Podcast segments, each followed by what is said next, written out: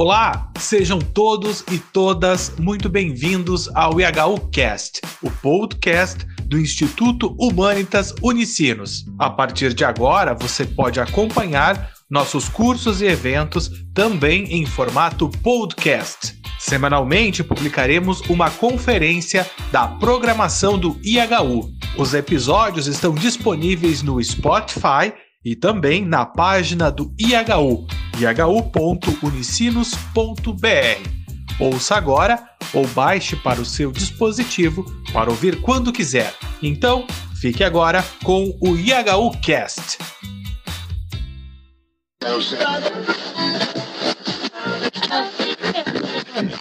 Boa noite a todos, a todas. Mais então um momento de debate, de aprofundamento de temática com o nosso já prestigiado e frequente né, uh, colega Bruno Cava, que já veio outras vezes, né, que colabora com o nosso site também. Nesse momento, então, nessa segunda apresentação, vamos uh, fazer a apresentação mais uma vez da obra Antiédipo, Capitalismo e Esquizofrenia de Félix Guattari e Gilles Deleuze. Nós fizemos uma primeira apresentação com o professor Moisés Pinto Neto. Então, hoje nós vamos ter uh, um aprofundamento né, com o Bruno Cava. Ele é mestre da está na Universidade Uninômade. E então, uh, vou só dizer algumas das uh, questões né, que, do currículo dele. Ele é autor da Multidão Foi ao Deserto, em 2013 que foi republicado na Argentina em 2016 com o título La Multitud foi Desierto. Coautor com Alexandre Mendes, que também nos prestigiou algumas vezes vindo aqui, né? A Vida dos Direitos, ensaio sobre violência e modernidade em Foucault e Agamben, de 2008. Organizador do Amanhã Vai Ser Melhor, de 2014. Podemos e Siriza, Experiências Democráticas no Século XXI, de 2015, e A Terra Treme, Leituras do Brasil, de 2013 a 2016. Né? Ele é, uh, publicou essa obra também em 2016. Ele é tradutor, traduziu Marx além de Marx, hum? Autonomia Sim. 2016 de Antônio Negri, e o professor então é graduado em Engenharia pelo ITA e em Direito pela UERJ. Ele tem mestrado em Direito, na linha de pesquisa, Teoria e Filosofia do Direito, também pela UERJ. Então, Bruno, muitíssimo obrigada e desejamos a todos um bom aproveitamento deste aprofundamento de livros que nos interessam e desafiam. Obrigada. Muito obrigado, Suzana, pela apresentação muito generosa. E quero reafirmar que, para mim, o Instituto Humanitas é um grande oásis nesse deserto que a gente está atravessando, né? Todos esses êxodos, tenho certeza que aqui é um lugar para beber água pura, água limpa e bastantes nutrientes. Nos podemos continuar nossas jornadas né, por esses terrenos áridos, rarefeitos da, das conjunturas. Agradecer também ao Padre Inácio, agradecer ao Lucas pelo convite. Agradeço também ao Moisés, eu assisti a apresentação do Moisés, que veio aqui falar do mesmo livro na semana passada. Inclusive, eu alterei algumas coisas aqui para poder travar esse, esse diálogo com ele. E o objetivo aqui é fazer uma apresentação sobre o antiédipo, esse livro evento, essa máquina de guerra teórica, né? essa maquinaria infernal que tem tanta coisa dentro. Um livro que tem um regime de escrita bastante particular, um livro escrito em hiperlink, que, que é um livro poroso, que é atravessado pelas forças da conjuntura e das forças anticonjunturais. Então, de fato, eu, eu, é um desafio muito grande poder falar um pouco sobre o antiédipo, sobre a esquizofrenia, o processo esquizofrênico que transborda desse livro. E também porque é um livro, por assim dizer, espongiário, ele é como uma esponja, você espreme ele e sai muitas coisas de dentro. Então, invariavelmente, a gente tem que fazer muitos recortes e escolhas para poder falar a partir do antiédipo. Eu acho importante situar um pouco a obra, é importante situar a obra, não para neutralizá-la, não para anular os seus devires as suas potências, mas né, evitando qualquer quadratura para poder sentir também um pouco o tempo em que esse livro intervém, sentir a força do tempo. Por mais que a gente não possa entender completamente o tempo, a gente pode sentir, pelo menos pressentir a força que ele nos mobiliza a pensar, que ele nos mobiliza a agir. Essa interpelação que ele traz. É um livro que foi muito criticado pela sua, pelo seu regime de escrita. É um livro que foi usado muitas vezes contra os autores, contra o Deleuze, contra o Guattari, que foi acusado de muitos, muitos adjetivos pesados. Por exemplo, alguns exemplos. O Alain Badiou, filósofo francês, falou que é o manifesto dos anarcodesejantes, no sentido negativo, embora até, até é bom ser um anarcodesejante às vezes. Outro, Perry Anderson, que é um, um historiador marxista, ele disse que o livro ele é uma ode a um subjetivismo saturnal, né, de Saturno, aquela coisa meio orgiástica, assim, um, um elogio dos fluxos, dos devires, das multiplicidades. Não é esse, não é essa a minha leitura do antiédipo e não é esse, para mim, o, o, grande rendimento teórico e prático desse livro, dessa, desse maquinário.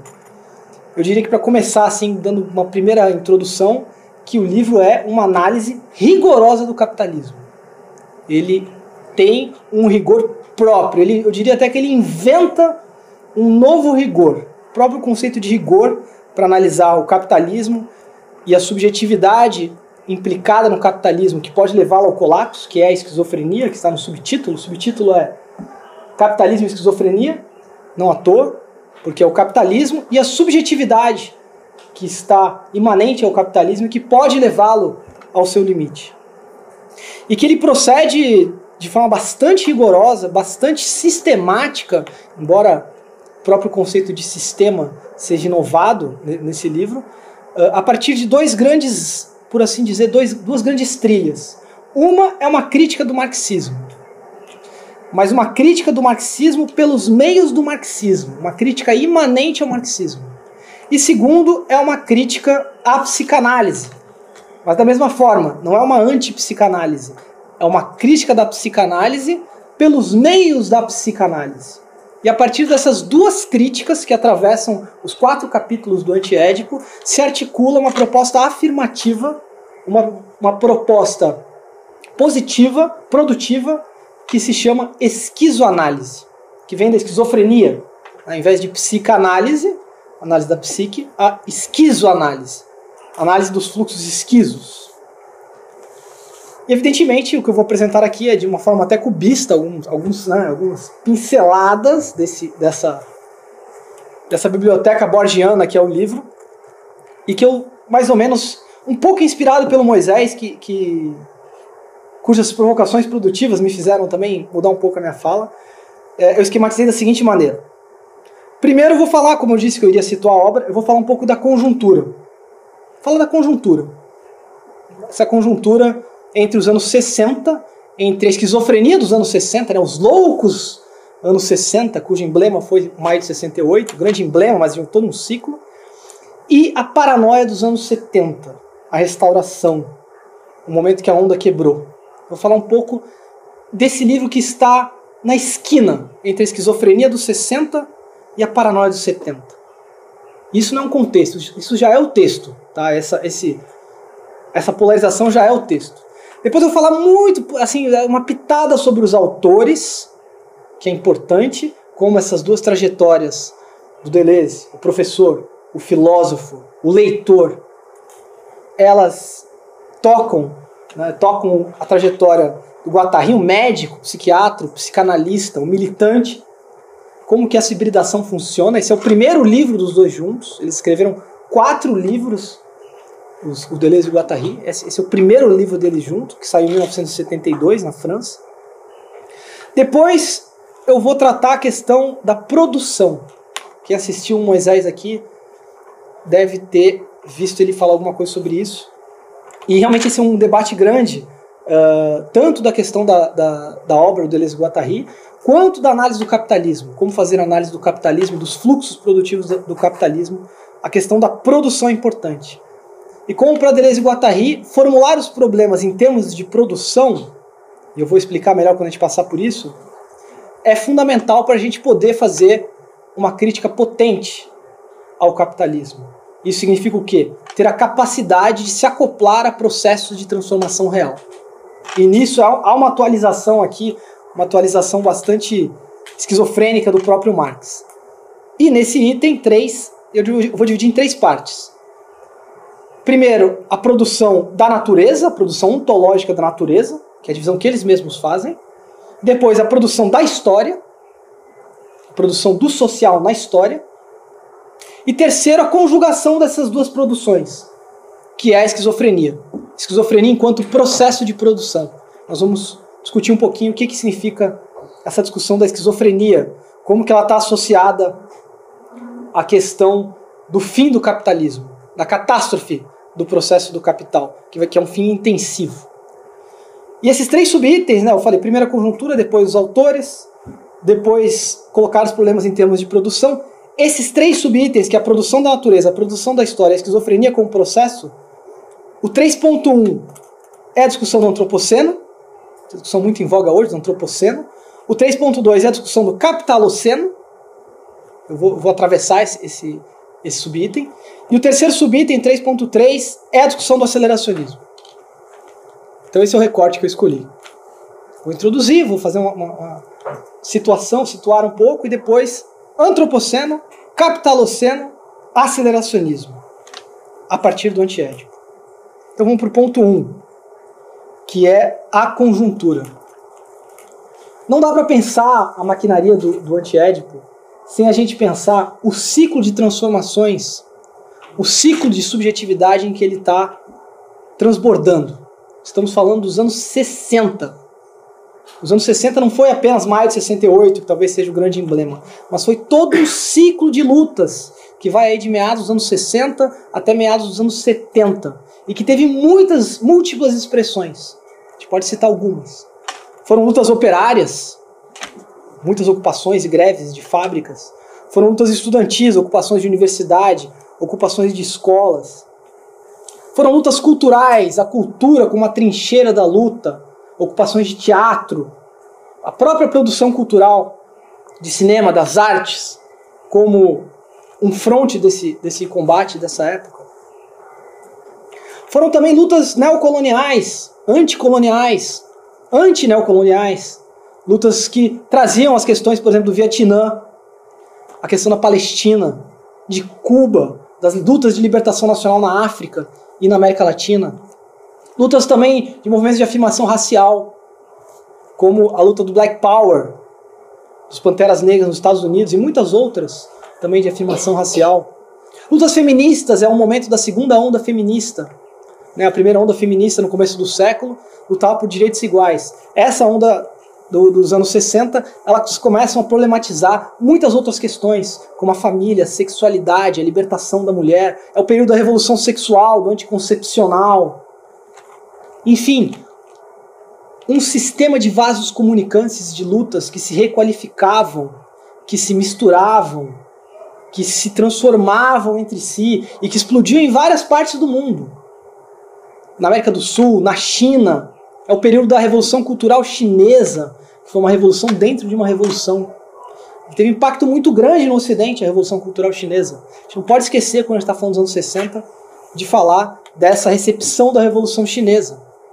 Tem um filme muito interessante do, do Godard, que se chama A Chinesa, que é justamente um coletivo que se inspirou no maoísmo, nas lutas da, da Revolução Cultural Chinesa. É um filme muito estilizado, mas foi estilizada essa, essa recepção dessas lutas no, no, no Ocidente. Qual era o grande mote da Revolução Cultural Chinesa? Bombardeie o seu quartel-general. Bombardeie o seu quartel-general, a sua capital. Ou seja, um movimento de depuração permanente dos quadros, um confronto contra a autoridade, um desafio das tradições, uma profanação dos valores instituídos, uma, uma, revolução muito jovem na China, uma revolução que mobilizou a base do partido chinês contra os quadros da burocracia, contra os quadros intermediários da burocracia chinesa. É o período que começam a se proliferar as discussões sobre lugar de fala, sobre renúncia de privilégio, autocrítica dos coletivos, discussões qual é o papel do intelectual, qual é o papel do militante, qual é a relação entre teoria e prática. Toda uma nova ética militante está se formulando aí em crítica às instituições. Essas lutas todas de, de estudantis, lutas operárias, lutas anticoloniais, todas elas não eram simplesmente lutas anti, lutas contra alguma coisa. havia também um componente produtivo em que as ocupações elas eram laboratórios da nova sociedade. Elas eram como que uma, uma multiplicidade de sovietes múltiplos, de, de sovietes diversificados, que testavam novos modos de vivenciar o próprio cotidiano. Esse é um período de 68, um período que a transformação ela, é, ela atinge os corpos, ela atinge os comportamentos, ela atinge a subjetividade. E é nesse, nessa, nesse turbilhão de, de que estava acontecendo aqui o antiédipo é tributário. Não dá para pensar no antiédipo sem pensar isso. Momento da crítica das instituições também. A crítica que vai criticar, a crítica que vai avançar sobre as instituições do ensino, a universidade, que vai avançar sobre as prisões, os manicômios. Tem um teórico que está apoiado nessa crista, por exemplo, Michel Foucault, parceiro tanto do Deleuze quanto do Guattari. Crítica que também é extrapolada para o partido, crítica contra o partido, a burocracia, a codificação hierárquica, a centralização do partido, do sindicato, atinge as instituições da esquerda tradicional, a grande organização da esquerda institucional, também é, pro, é, é particular desse período, está associado a esse momento de, de 68, que é todo um ciclo global, que vai travar esse, esse, esse embate. Não dá, não dá pensar antiédipo sem isso. Isso é o texto mesmo. Isso está ali transpirando no texto, nas discussões. Isso faz parte. Embora não seja um livro que circulava nessas lutas, por exemplo, em 68, mesmo porque ele foi escrito em 72. Às vezes existe essa confusão. Ah, não, lá na, na, na ocupação da fábrica de Bilancourt, ou da Sorbonne, ou das, ou das das lutas no Brasil em 68, o antiédipo circulava. Não circulava porque não existia ainda o livro. Outros livros circulavam, por exemplo, Eros e a Civilização do Marcuse, A Sociedade do Espetáculo, do Debord, são livros que passavam nas mãos. O Antiédipo já é um livro de 72, já está preocupado para pensar esse processo desejante, esse, essa loucura que parece estar em toda parte, dos anos 60. Mas não é só isso. Os anos, os anos 60 foi o ano de. o ano da, da, da grande libertação, né? Da, parecia que estávamos vencendo né, em todos os, os, ambientes. Parecia que as lutas estavam vencendo. Né? Você tinha essa energia desejando. Onde quer que você olhava, você sentia uma, uma energia acontecendo, as coisas pareciam estar se multiplicando. Quem, quem vivia aquele momento pensava: puxa vida, eu não sei exatamente para onde tudo isso vai dar, mas é claro que isso aqui vai dar numa coisa boa. Isso aqui, estamos é a crista do movimento, isso aqui, estamos vencendo, estamos na onda, estamos indo avançando. Imagina o sentimento, a sensação extraordinária de viver esse tempo histórico em 68. Só que, paradoxalmente, da mesma forma que essa onda foi turbilhante, foi turbulenta e ganhou grandes alturas, ela quebrou. Até que a gente pode ver o nível da água onde ela chegou, né, no seu auge. A partir do que retraiu violentamente. A onda quebrou na cabeça de muita gente e retraiu, deixando um deserto, que foram os anos 70, que foram as repressões, as restaurações, as reestruturações. Tempo da paranoia, da afirmação do neoliberalismo. O tempo em que houve uma captura do próprio movimento 68 e, de outro lado, uma repressão muito grande. O antiédipo está nessa dobradiça. Ele está nesse momento, nesse limiar entre a onda e o refluxo. Entre a esquizofrenia dessas lutas de novo tipo, esse ciclo global, e a restauração dos anos 70. Restauração que veio tanto à direita quanto à esquerda. Porque todos se uniram contra as revoluções de, dos anos 60. Todos se uniram contra a carga destituinte desse período. Se formou um partido da ordem para restaurar. E essa restauração se dá, por um lado, uma repressão direta, evidentemente, a onda realmente quebrou a cabeça de muita gente, mas se dá também com uma recuperação, com uma assimilação, com uma reestruturação. Todas essas são palavras boas para serem usadas quando a gente fala da restauração dos anos 70. Seja uma nova regulação à esquerda do, do capital, que foi, em parte, a social-democracia europeia, por exemplo, quando ela institui um capitalismo monopolista de Estado, um CME, ou seja, parceria entre grandes empresas e o Estado. Um exemplo disso é François Mitterrand. Mas também na China, quando a Revolução Cultural Chinesa é restaurada nos anos 70. E a resposta qual é? São as reformas do Deng Xiaoping, as reformas político-econômicas do Deng Xiaoping, a síntese pós-maoísta nos anos 70, que tem aquela frase do, do Deng Xiaoping que é a seguinte: Não importa se o gato é branco ou é preto, o que importa é que o gato pegue o rato. Ou seja, o importante é resolver os problemas. Estado, mercado, socialismo, capitalismo. A China vai avançar no seu desenvolvimento resolvendo os problemas. E nisso, aquelas cargas mais revolucionárias da revolução cultural são capturadas, são absorvidas. Mas também a captura por um, uma nova regulação neoliberal, que vai dizer: ah, vocês querem se exprimir, vocês querem liberdade sexual, vocês querem ter identidade minoritária? Tudo bem, vamos segmentar o mercado para vocês, vamos absorver na própria dinâmica do valor a criatividade, as lutas culturais, Vamos introduzir novos métodos de gestão horizontais, colaborativos, em rede. É a nova gestão que surge no, no, nos anos 70. Inclusive maoístas, inclusive uma inspiração maoísta. Aí eu cito o filme do Costa Gavras, que é o O Capital, de 2012, perdão, 2014, que mostra justamente o momento em que a empresa tem a sua revolução maoísta. As bases são chamadas para horizontalizar os métodos da empresa. O capitalismo ele absorve isso.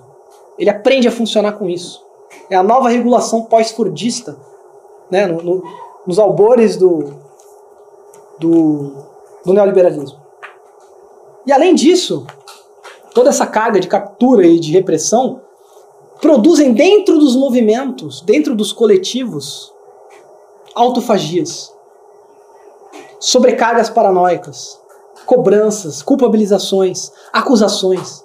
Existe uma fratura desse ciclo global que não se explica simplesmente por uma repressão que veio de fora, mas por um fracasso organizativo, clínico organizativo. O antiédipo pensa e é atravessado por todas essas questões. Os dois autores do antiédipo, eles se encontraram pela primeira vez em 1969 não, não, não trabalhavam antes juntos. E tem trajetórias muito particulares e diferentes. O Deleuze mais filósofo, por assim dizer. A gente pode dizer que ele publicou vários livros que são monografias sobre uma série de autores. Sempre na contracorrente. Nos anos 50 na França, qual era a grande, é, a grande corrente que predominava na academia? Era o existencialismo, era Sartre. Era um marxismo humanista. Nesse período, qual vai ser o filósofo que, que Deleuze escolhe como herói? Bergson, Henri Bergson. Isso é uma contracorrente, porque o Bergson era um filósofo visto como um filósofo dos pais, um filósofo institucional.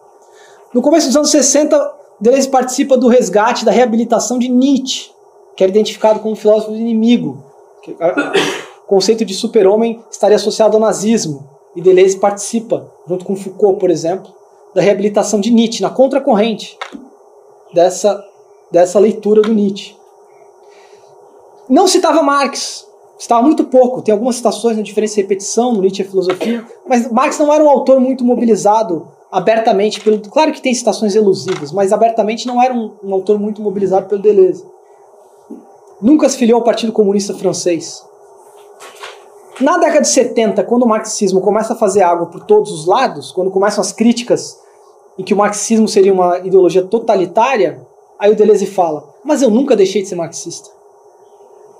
No momento que o marxismo se torna algo maldito, começa a afundar, os novos filósofos, né, os humanistas conservadores, Bernard-Henri Lévy, que tinham um amplo espaço, Glucksmann, tinham um amplo espaço na, nas mídias, começam a dominar a discussão, juntando fascismo e marxismo como totalitarismo, opondo, portanto, o liberalismo.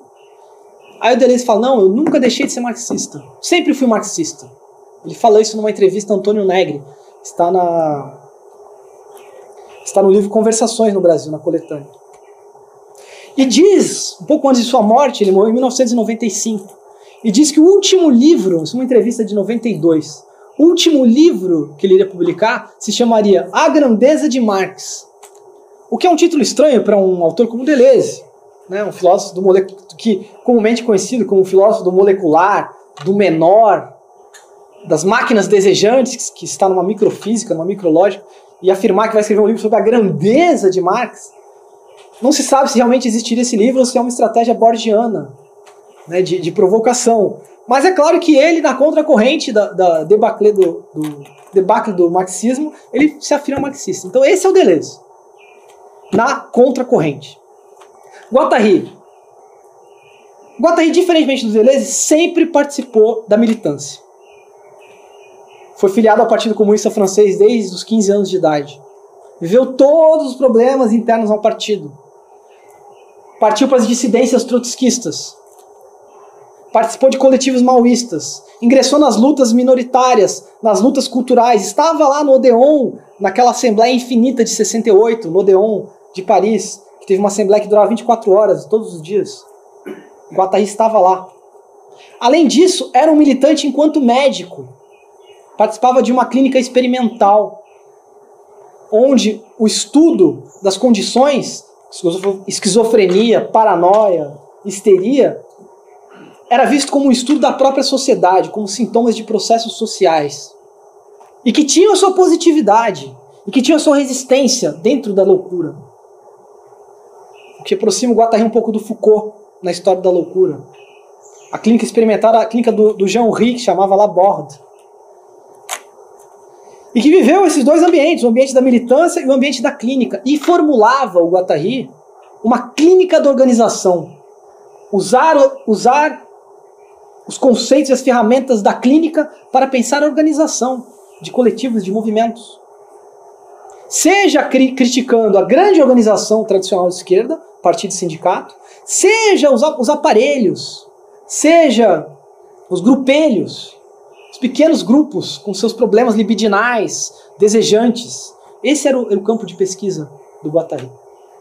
Isso está muito presente no antiédipo também. É o encontro dessas duas potências formando essa hibridação que é outra coisa que vai desaguar nesse livro. A gente não pode perder isso de vista. Muito se diz que o Guattari é o político, o marxista, e o Deleuze é o filósofo. Em, em parte sim, mas não é muito justo dizer isso. Tanto havia política no Deleuze, havia bastante pensamento político dentro da estratégia filosófica do Deleuze, quanto em algumas intervenções do Deleuze, quanto Guattari também era um filósofo também, também criava conceitos, também formulava problemas.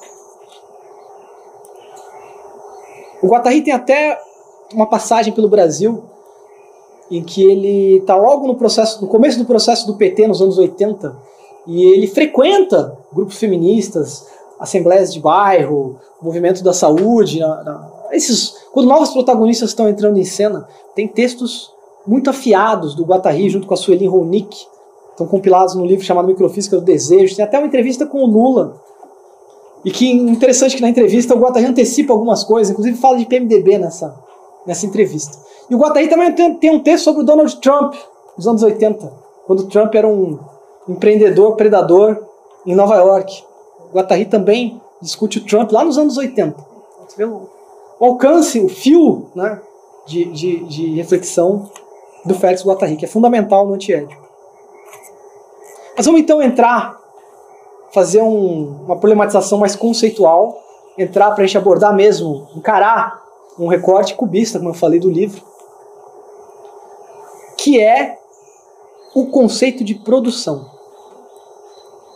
Porque o Antiédipo é um livro em que eles propõem introduzir o conceito de produção no desejo, na história e na natureza. Eles se propõem a pensar o problema colocado em termos de produção. Como que funciona isso? Aí eu vou por dois caminhos. Um primeiro caminho vai ser a questão da produção da própria natureza, produção ontológica mesmo da natureza, e que é importante porque permite sair da lógica sujeito e objeto permite deslocar essa lógica para a lógica da subjetividade. Depois, da produção social como desejo, que é o segundo momento dessa do conceito de produção. O primeiro é questão sujeito-objeto. A segunda vai ser uma crítica entre a separação entre natureza e história. Uma crítica entre uma guilhotina travada entre o mundo natural e o mundo histórico. E o terceiro é a esquizofrenia como processo. E como ela se relaciona com o capitalismo. Então essa é a minha, assim, meu plano para entrar no conceito de produção. Nós vamos ver que Marx, a discussão a partir de Marx, não o Marx do marxismo do partido, não o Marx do marxismo escolástico, um Marx reencontrado nesse ciclo de 68, reencontrado nessa esquizofrenia dos anos 60, renovado, reoxigenado, que vai retornar aqui nesse debate ao redor da produção. Então vamos para 3.1, subitem 3.1. Qual é a principal, o principal inimigo do conceito de produção nessa primeira parte? É a separação entre sujeito e objeto. Como funciona isso? É a separação que existiria uma interioridade psíquica, ou seja, uma mente, um pensamento, ou todos os nossos, os nossos desejos, todo o nosso funcionamento psíquico, que é interno, e uma exterioridade objetiva. Uma exterioridade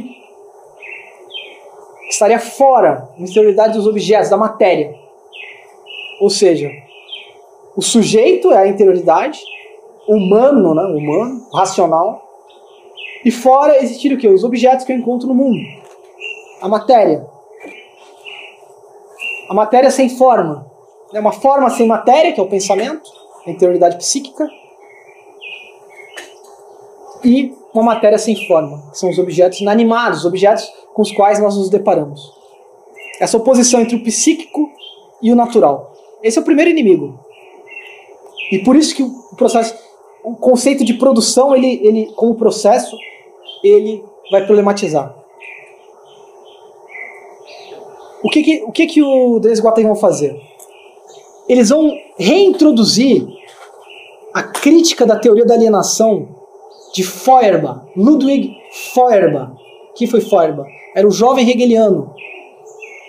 Escreveu A Essência do Cristianismo, é o grande livro mais famoso dele no começo do século XIX, ali na meados do século XIX. Que Marx dialoga muito na ideologia alemã, dialoga criticando, bastante ferocidade, inclusive.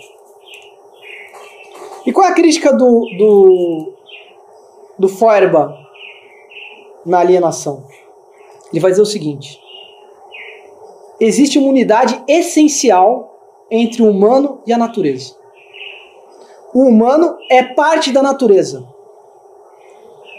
Humano e natureza se relacionam com uma relação entre a parte e o todo.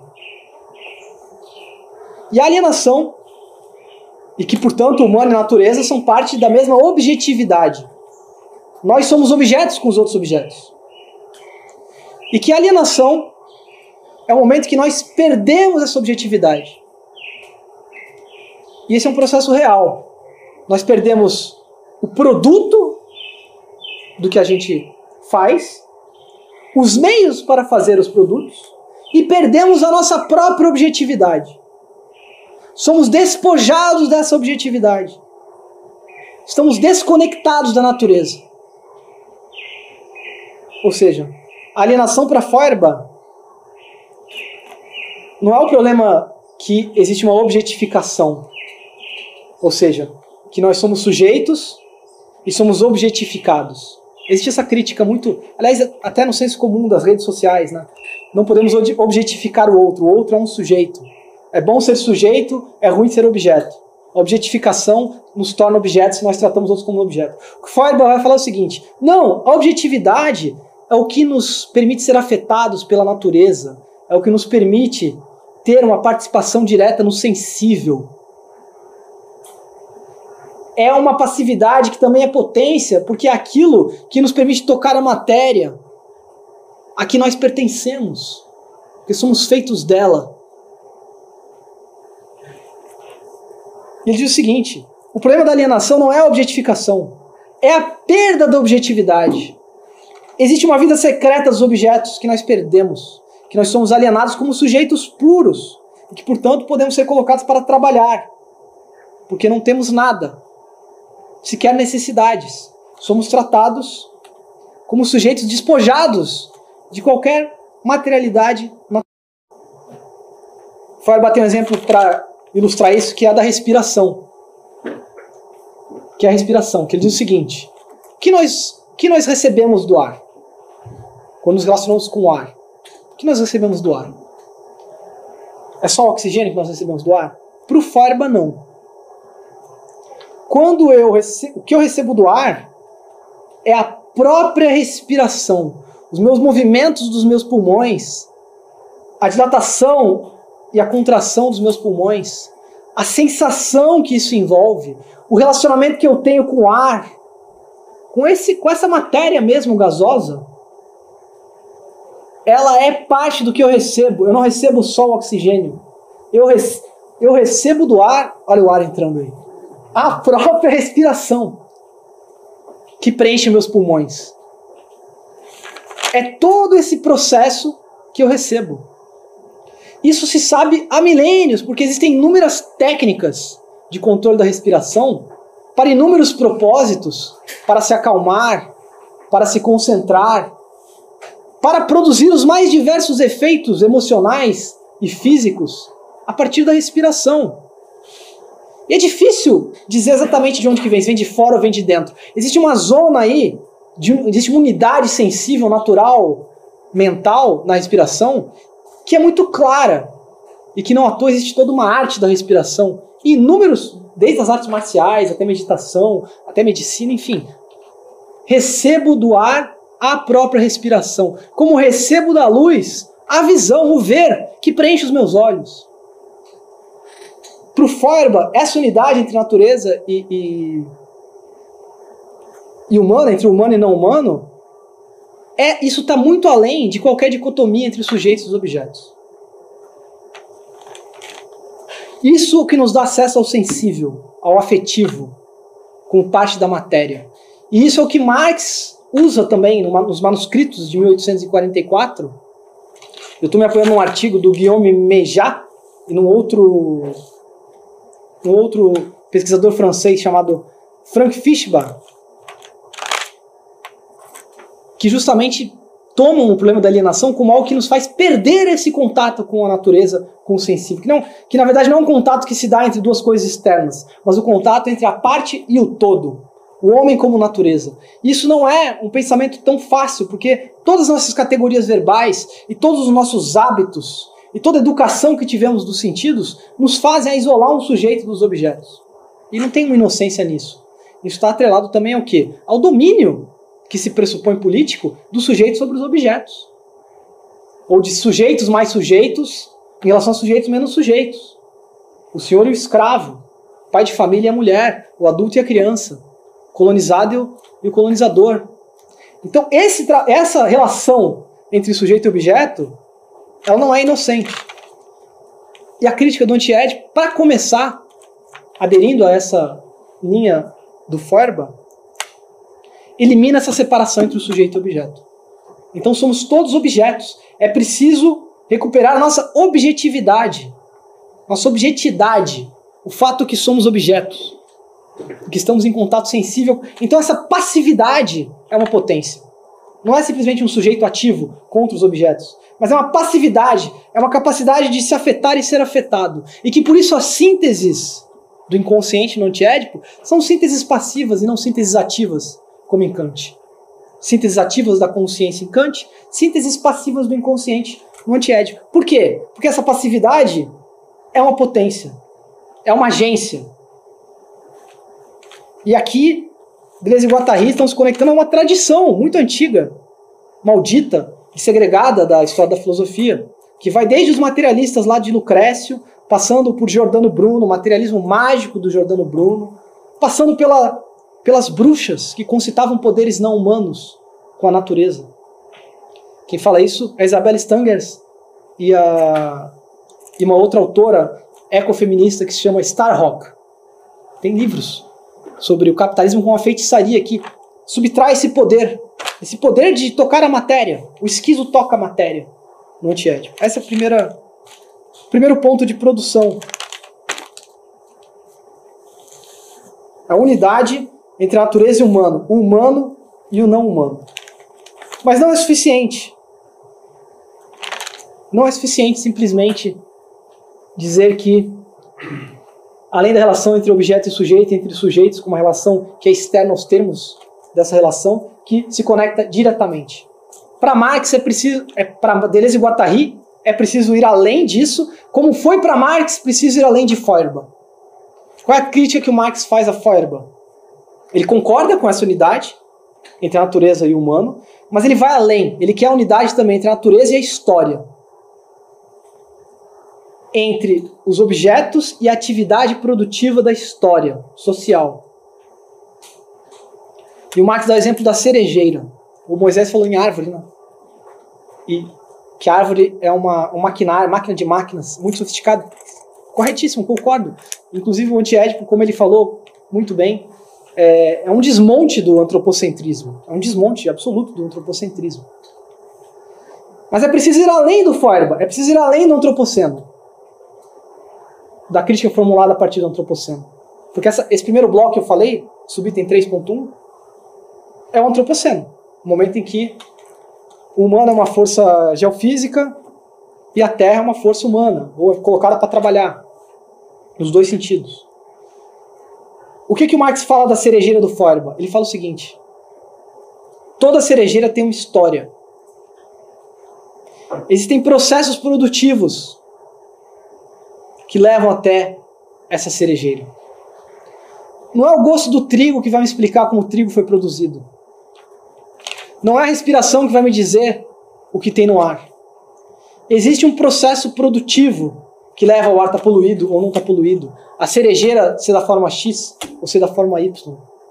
Ao gado ter uma, uma natureza tal ou tal. Ele vai dizer que tem história. E ele vai dizer que com o capitalismo todo o globo foi colocado para trabalhar. Não só toda a sociedade é colocada para trabalhar mediante mediações objetivas, como toda a natureza é colocada para trabalhar mediante mediações, por meio de, de mediações sociais. Se for um meta, o capitalismo é um metabolismo que toma o inteiro globo terrestre, que engloba, que captura. Não que todos sejamos capitalistas, não. Não que tudo seja capitalista. Mas existe um englobamento. Existe um efeito de que o Marx chama de subsunção, que é colocar para trabalhar, para funcionar junto. E a maior potência dessa conjugação é o dinheiro. Porque o dinheiro é a grande comunidade. O dinheiro, independente da moeda, do tipo de moeda, o dinheiro é o mesmo no mundo inteiro. É uma substância que transita, sendo convertida, né? Transita por todo esse, esse globo. Então ele vai dizer o seguinte: não basta dizer que o desejo é objetivo, que o desejo é sensível. Não basta dizer que o desejo é algo que está nas coisas mesmo, relação entre objetos, que nós somos, temos uma objetividade perdida na alienação real do capitalismo. É preciso dizer também que o capital atravessa, enquanto produção social, os objetos que não é pelo gosto do trigo que eu vou entender o processo de produção do trigo, não é pelo gosto do frango que eu vou entender o processo de produção do frango. Um documentário canadense sobre uma uma cineasta que decidiu viver sem nenhum produto made in China. Não poderia ter nada que passasse pela, pelo parque industrial chinês. Ela fazer um experimento. Ia filmar o que acontece. Aí ela começa a identificar os objetos na casa dela que tem produtos chineses, mesmo nos componentes, não tem nenhum componente, etiqueta, uma peça, nada. Começa a sair tudo da casa dela. Ela descobre que tudo passa pela China. A cadeia global de valor passa pela China, a logística passa pela China. Fica sem nada, ela tem que tirar toda a roupa, ela, consegue, ela fica desesperada, não consegue mais achar nada que não passe pela China. Toda a tabela periódica está girando o mundo nesses fluxos logísticos de cadeias de valor, sem parar, num processo que tem uma compulsão estrutural. Essa maquinaria, esse metabolismo, como Marx fala, Deleuze e Guattari reconhecem. Esse é o capitalismo, esse, essa potência de englobamento. Então não adianta só fazer o antropoceno, precisamos também da crítica do capitaloceno. Antropoceno, Feuerbach já fazia. O primeiro teórico do antropoceno é Ludwig Feuerbach, 1840, na década de 1840. Isso que se apresenta como mais moderno, a intuição, a imagem do pensamento é tá lá em Feuerbach. Deleuze e Guattari falam, precisamos avançar também na psiquiatria como Marx avançou em relação e na psicanálise, assim como Marx avançou em relação a Feuerbach. Nós precisamos de um segundo, segunda parte do conceito de produção, produção desejante, produção do social da história, unidade entre natureza, história, desejo. Tudo isso processo de produção. É o processo de produção. Os produtos são apenas um momento cristalizado de um processo global que envolve a natureza e a história. A esquizofrenia, os fluxos esquizofrênicos, para Deleuze Guattari, é o funcionamento dessa maqui desse maquinário que corre em devires por todo o globo, criando, capturando, se reconstituindo. Esse é o conceito de produção que é fundamental para Deleuze e Guattari. Eles dizem o seguinte: uma teoria que não leva em conta tanto o capitaloceno quanto o antropoceno, ou seja, tanto a questão da produção do natural quanto a produção da história, é uma teoria que introduz a falta em algo que é pleno, que é objetivo, que é sensível, que é produtivo, que introduz a falta no desejo, que interrompe o processo. E é assim que eles criticam a psicanálise, e é assim que eles criticam a economia política. Por isso que é uma crítica da economia política, uma crítica da psicanálise. E uma crítica do marxismo, que introduz a falta objetivando de uma forma que cria, por exemplo, a figura do Estado, do partido. E que interrompe esse processo esquizofrênico, desarma esse processo esquizofrênico. E cujo aceleracionismo, porque tem um aceleracionismo, como tem em Marx um aceleracionismo, imagina, né, tudo que é sólido desmancha no ar, todos os valores são profanados, as tradições são destruídas e cada humano é forçado a ver a sua real condição no mundo. Isso é aceleracionismo, a dissolução das formas sociais. Imagina, o manifesto do Partido Comunista é um manifesto aceleracionista que capta essa grande transformação, esse desenvolvimento das forças produtivas, mas não como algo bom em si, pelo contrário, toda a sensibilidade marxiana em crítica dos economistas políticos se baseia no fato que é esse desenvolvimento das forças produtivas não gera libertação, não gera a liberdade, não gera a revolução, pelo contrário, aumenta a taxa de exploração, produz mais violências, relabora incessantemente o arcaico no moderno, o privado no público, as oligarquias nas novas elites, o racismo e as violências nos novos mercados, nas novas liberdades. O capitalismo ele é baseado na violência do desenvolvimento, na violência do progresso. Essa é a sensibilidade marxiana, é isso que o leva a escrever o Capital, eivado de ódio contra esse sistema. Então há um aceleracionismo, mas é um aceleracionismo da transformação com todas as suas ambivalências e com o processo do capital englobando e capturando esse processo. O antiédipo é sobre isso. O antiédipo é um aceleracionismo como é o marxiano. A aceleração do antiédipo, ele quer ir além da captura que o capitalismo faz, que, que é baseada também em mecanismo de introduzir a falta. Porque o capital ele tem um sério problema, uma série, um sério paradoxo. Na mesma medida que para funcionar ele precisa do desejo, se tirar o desejo, o capital para, ele precisa do funcionamento do desejo produtivo, consumo produtivo, produção de imagens, produção de ideias, de, de, de mundos. Ele, ele, para funcionar, para não entrar em crise permanente, e chegar ao colapso, ele precisa reproduzir o que é produtivo, porque ele é um mecanismo de apropriação das forças produtivas. O que ele precisa incitar o ameaça. O mesmo desejo que ele precisa promover é a sua maior ameaça. As cargas esquizofrênicas do capitalismo são o que podem levá-lo ao colapso. São o que podem levar a uma destruição do próprio capitalismo.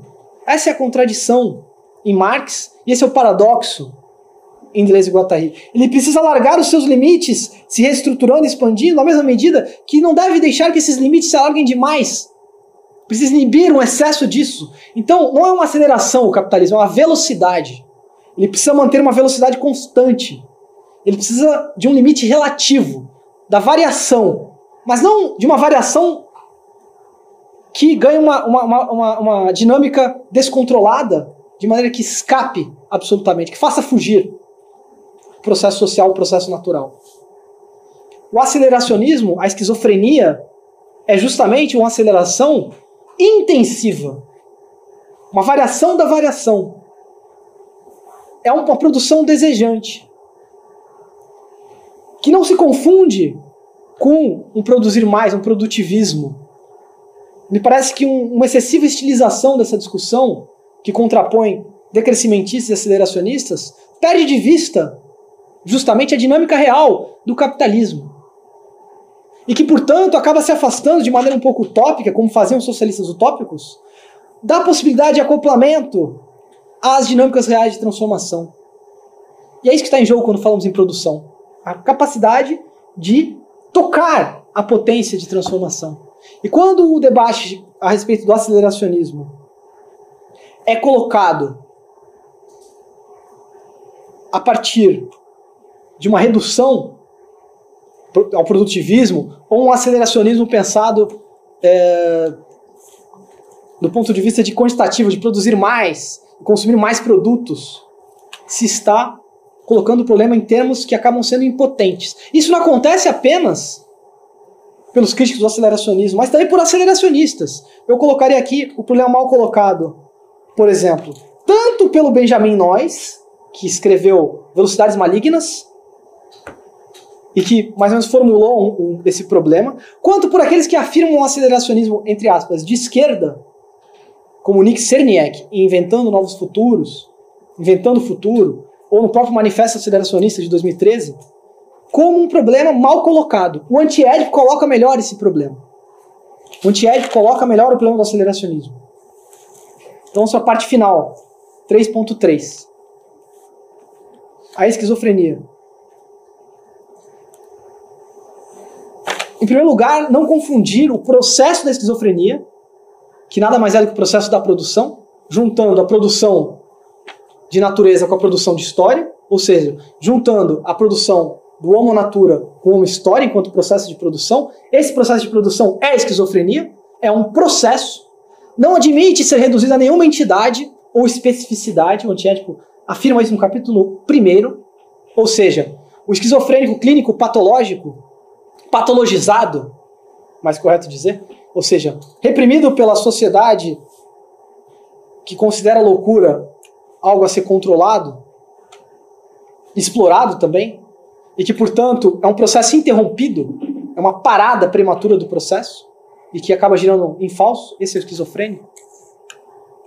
Não se confunde com a figura do esquizofrênico, embora reconheça que existe uma resistência no esquizofrênico, não à toa Freud tinha problemas com a esquizofrenia, porque é difícil de, de enquadrar ele dentro de Édipo, o, o, o esquizofrênico. Existe uma, a loucura não é só um sintoma social, ela é uma positividade, é algo a ser aprendido na loucura. E a esquizofrenia, em particular, é algo a ser aprendido sobre o capitalismo. Mas não se confunde a esquizofrenia com essa esquizofrenia. Eles têm, eles têm, esse cuidado, Deleuze Guattari, de pontuar, que não se confunde. Embora o esquizofrênico seja tratado através de alguém que sofre da dissociação entre o eu e o mundo. Ou seja, alguém que sofre de não perceber a dissociação entre o sujeito e o objeto, entre a natureza e a história, entre a interioridade e a exterioridade. Então eles indicam, olha só, o esquizofrênico tem um modo de pensar muito interessante. Essa dissociação, eu e mundo, que ele não faz, é interessante. Nos faz tocar esse processo produtivo do capitalismo, onde o capitalismo se assenta. Então essa é a primeira coisa. Segunda, se não é introduzir a, a falta, o que é esquizofrenia? É o excesso. É o tema do excesso, do excedente. Não é explicar a sociedade pelas necessidades. ou explicar a economia pela escassez, como a distribuição de necessidades infinitas e bens finitos. Ou o desejo como falta. Eu não tenho um objeto, eu não tenho a pessoa que eu quero. Isso me falta, isso me mobiliza. Meu vizinho querido está em falta com alguma coisa. O desejo objetal, os fantasmas, a duplicação do objeto real no objeto fantasmático. E o circuito do desejo fica preso ao objeto fantasmático. Não é isso. É o excesso. Porque, enquanto processo de produção de natureza e história, somos excessivos. Tocamos virtualmente todas as potências do mundo. Tudo é produção. Temos capacidade de acoplamento na passividade dos objetos que somos, cujas sínteses passivas nos constituem. É, esse é o grau de aposta. Isso já está, por exemplo, em, na poesia. William Blake. William Blake falava, né? O palácio da sabedoria se atinge pela estrada do excesso. Jamais sabemos o que é demais antes de termos experimentado mais que demais. Né? The Palace of Wisdom. O palácio da sabedoria se atinge pelo caminho do excesso. Somente experimentando mais do que nos é demais que compreendemos o que nos é demais. Isso é poesia do William Blake. Henry Miller também dizia isso, que os pobres, os despossuídos, aqueles que mergulham na vida, eles precisam de muito pouco, eles têm poucas necessidades, mas têm muito desejo. Não se confunde necessidade e desejo. Os revolucionários, artistas. O Henry Miller fala: Eu sou muito pobre, eu larguei tudo, fui escrever romances, vivendo de favores de amigos. Eu não precisava de nada, uma camisa limpa no máximo. Me dava uma camisa limpa, que eu ia brigar pelo meu almoço. Mas a pouca necessidade também vinha junto com um desejo imenso. Essa é a potência, essa é a diferença entre o interesse e o desejo. Entre a necessidade e o desejo também. É nesse sentido que a esquizofrenia vai. Não está limitada a pouco desejo. E também está em Marx isso, na ideologia alemã, quando ele fala que nas novas condições desse metabolismo global do capitalismo, existem condições para nos reapropriarmos desse processo e termos o que ele chama de indivíduo social, ou indivíduo total, que é uma existência em que manifestamos várias potências, nos dedicamos a várias artes, a vários interesses, nos conectamos com várias agências. Um indivíduo total, um indivíduo social. Esse é o Marx aceleracionista.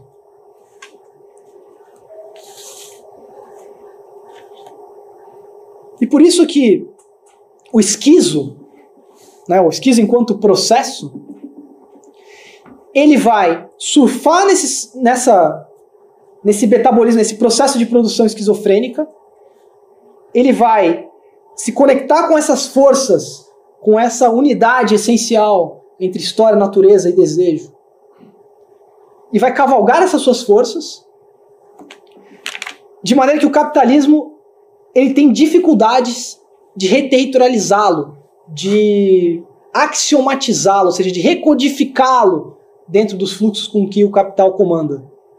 Ou a partir do que ele, ele consegue comandar, que é o dinheiro, que são as finanças, a moeda. O esquizo é aquele que se desterritorializa e ao se reterritorializar, ao encontrar uma nova morada, a encontra no próprio movimento da desterritorialização. É um sujeito nômade. É um sujeito sem identidade fixa. É um sujeito fluido, como o de Marx. Como o nômade que dorme na própria montaria. Esse é o esquizo. Mais proletário que o proletário, mais capitalista que o capitalista. E o Deleuze Guattari tem o cuidado de dizer, também não é o revolucionário. O esquizo não é o revolucionário. O revolucionário já é uma entidade. Precisamos compreender como a esquizofrenia põe o capitalismo a seu ponto de catástrofe e aí está o sentido do fim do mundo, que não é o fim do mundo como uma angústia de morte.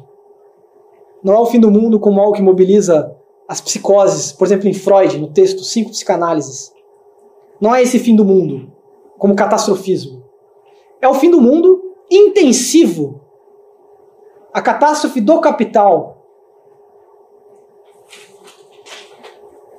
É nesse sentido que o aceleracionismo toca a discussão da catástrofe também. Me parece que, que o próprio Eduardo Vieira de Castro, quando ele, ele fala, numa das muitas formulações dele, estilizadas e, e inteligentes, ele fala que, por um lado, é preciso alegria à prova dos nove, ou seja, é preciso acreditar neste mundo, ter um vínculo com este mundo, que é esse vínculo mesmo do esquizo, esse vínculo homo, natura, história, e ao mesmo tempo admitir que o mundo já acabou. Alegria à prova dos nove e o mundo já acabou, esse pessimismo alegre. Não tem um mundo para acabar, o mundo já acabou. O fim do mundo já aconteceu. Ele usa os indígenas para dar um pouco de substrato a isso. Mas esse mundo já acabou é justamente a catástrofe do capital que acontece todos os dias e que é permanentemente reproduzida. Já vivemos essa catástrofe. Já estamos no capitaloceno. Por isso que a esquizofrenia tem um, uma dose de escatologia. E eles falam isso no final do capítulo 1. No final do capítulo 1, Deleuze e Guattari falam sobre isso. A esquizofrenia como limite absoluto do capital como fim intensivo do capital. O momento que o corpo sem órgãos ele é atingido e que é a catástrofe, intensidade igual zero. E o Deleuze e Guattari falam como essas potências enormes, essas, essas alianças demoníacas com a natureza e com a história, com as forças da história, com as forças da natureza, que são essas forças do, da esquizofrenia como processo, como elas podem se relacionar com a transformação, com a revolução. Como trabalhar o, a esquizofrenia como processo e os devires revolucionários. E eles introduzem um método para isso. Só introduzem, não tem manual, que é a esquizoanálise. Cujo objetivo é colocar em funcionamento as máquinas revolucionárias, as máquinas desejantes esquizofrênicas e as máquinas analíticas. Uma nova psicanálise. Colocar esses três tipos de máquinas para funcionar juntas é a proposta, é uma das tarefas da esquizoanálise, que está no capítulo 4, e que é a proposta afirmativa deles, é, o, é, o, é a resposta. Recolocação dos problemas em termos de produção. Um fim intensivo do capital. Então, como o Moisés falou, é um livro de enorme radicalidade e que nos é extremamente atual no sentido de pensar contrapelo, no sentido de embaralhar uma série de esquemas, uma série de dicotomias e trazer novamente essa potência de crítica do capitalismo, crítica do marxismo e crítica da psicanálise, de maneira que estejamos mais próximos de nos acoplarmos às transformações. E dando uma pequena sugestão que é a esquizoanálise, que é somente uma, e que pode ser muitas coisas, não é um método fechado. É uma introdução à esquizoanálise, capítulo 4, que eles trabalham. É uma máquina de guerra, de fato. É algo que, não à toa, até hoje, produz uma, inquietações, produz, atrai, é sedutor esse livro. É um desafio esse livro, é um livro que mexe. Você lê e sai dando pulinhos. Porque é um livro que ele bagunça mesmo, ele tem essa. O regime de escrita dele, o modo como ele afronta, como ele entra nos problemas, tenta de alguma forma estar nesses esquizofluxos, estar nessa, nessa esquizofrenia. Por isso que é um livro que existe uma paixão também de não entendê-lo. Existe. O, o Deleuze e Guattari não são autores para quem gosta de entender tudo. Tem pessoas que gostam de entender tudo. Querem entender todo o seu relacionamento, querem entender toda a sua vida profissional, querem entender toda a sua verdade em mínimos detalhes, querem ler livros que sejam inteligíveis. Deleuze e Guattari são autores para quem gosta de não entender. Para quem o que mobiliza e leva para a frente é não entender. Não entender a vida, não entender a experiência. E esse não entender, ele vai se, vai se modificando, porque ele me mobiliza. Ele me fascina e ele me leva adiante. E o meu não entendimento amanhã vai ser diferente do meu não entendimento hoje com o meu desentendimento de algumas coisas do mundo quanto criança são diferentes do meu desentendimento do mundo hoje. Não que melhorou, mas que mudou. Desde Guattari, antiético é isso também. É essa passividade de não ter um sujeito que está entendendo tudo, mas que se conecta e que tem um eu sinto, que tem uma intuição sensível presente. É isso que eu tinha.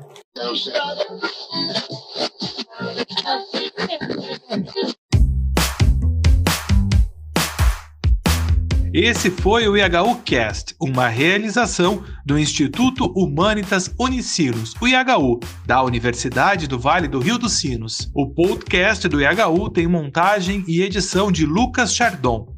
Abertura e encerramentos comigo, João Vitor Santos, e direção de Ricardo Machado. Acompanhe o IHU também nas redes sociais e nos siga no seu tocador de podcast para não perder os novos programas. Até mais!